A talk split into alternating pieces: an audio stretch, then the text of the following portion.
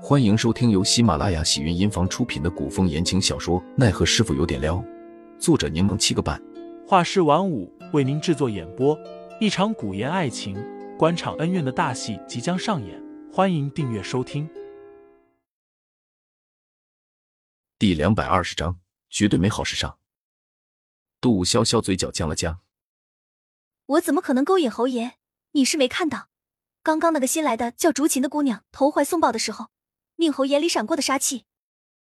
杜潇潇说到此处，打了个冷战。他绝对是个言笑晏晏间就手起刀落的狠角色，我跑都来不及，怎么可能蠢到使用美人计？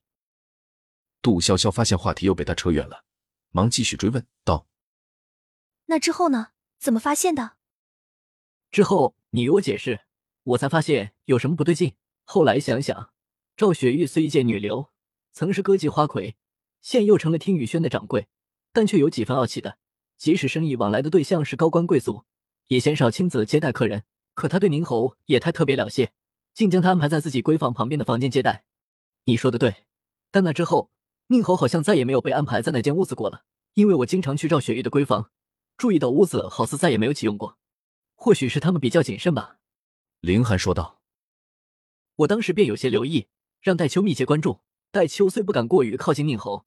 但发现只要宁侯要来，赵雪玉都会亲自做准备。即使宁侯来的突然，用的东西也都是最顶级的。凌寒，你可真厉害，透过这么小的细节抽丝剥茧，竟能发现这样隐秘的暗线。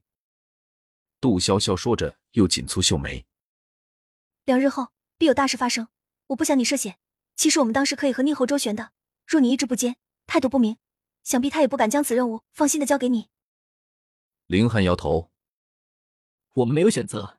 宁侯即使离开了帝都，想要解决我们，也无需费太大功夫。你总不想跟我一起被通缉吧？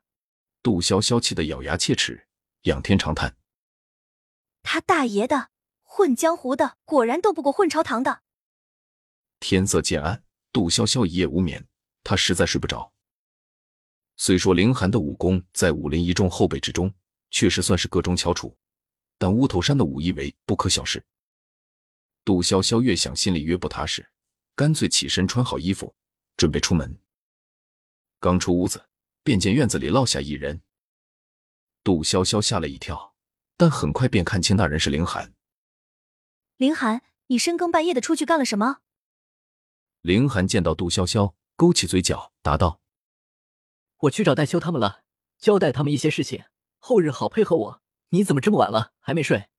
杜潇潇随口说道。我睡不着，准备找你聊聊天的。林寒扫了他一眼，问：“不是也准备出门吧？这大晚上的，我出什么门？”杜潇潇见林寒眼里有红血丝，又改变了主意。算了，后日还有任务，你早点休息吧。我明天再找你聊天。是不是又睡不着了？林寒握住杜潇潇的手，一脸诚恳的问：“你若无法入睡，我便在你屋里陪你一起吧。”杜潇潇不正经的问道：“在我屋里陪我，躺在一张床上陪我吗？”见凌寒也不否认，眼神停在自己身上，杜潇潇反而红了脸。她赶紧将人推进屋子：“你快些睡吧，这两日要好好休息才行。”杜潇潇带凌寒歇下后，又翻墙出了院子。风黑月高，夜半三更，静悄悄的一片。白灵被叩门声吵醒。这个时间点来找自己的，恐怕只有一人。白灵无声叹息，起身下榻，披了件衣服，点灯后燃了一块香，便让人直接进来。杜潇潇猫着身子，踮着脚尖进了屋，讨好的冲着白灵笑：“我敲门了的，这次应该没中毒吧？”白灵揉着眼睛问：“半夜找我又有何事？”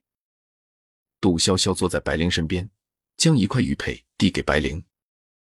这块玉是我生日的时候林叔送我的，说是上好的蓝田玉，我将它送给你。白灵拿起那块玉佩看了看，又笑着推了回去。无功不受禄，你深夜送礼，绝对没好事。你怎么能这么看我呢？杜潇潇指尖摩挲着那块玉佩。你一直对我照顾有加，我是真心给你送礼的。你看看这纹理，这色泽和透润度，这真的是块好玉，我平时都舍不得戴的。听众老爷们，本集已播讲完毕，欢迎订阅专辑，投喂月票支持我，我们下集再见。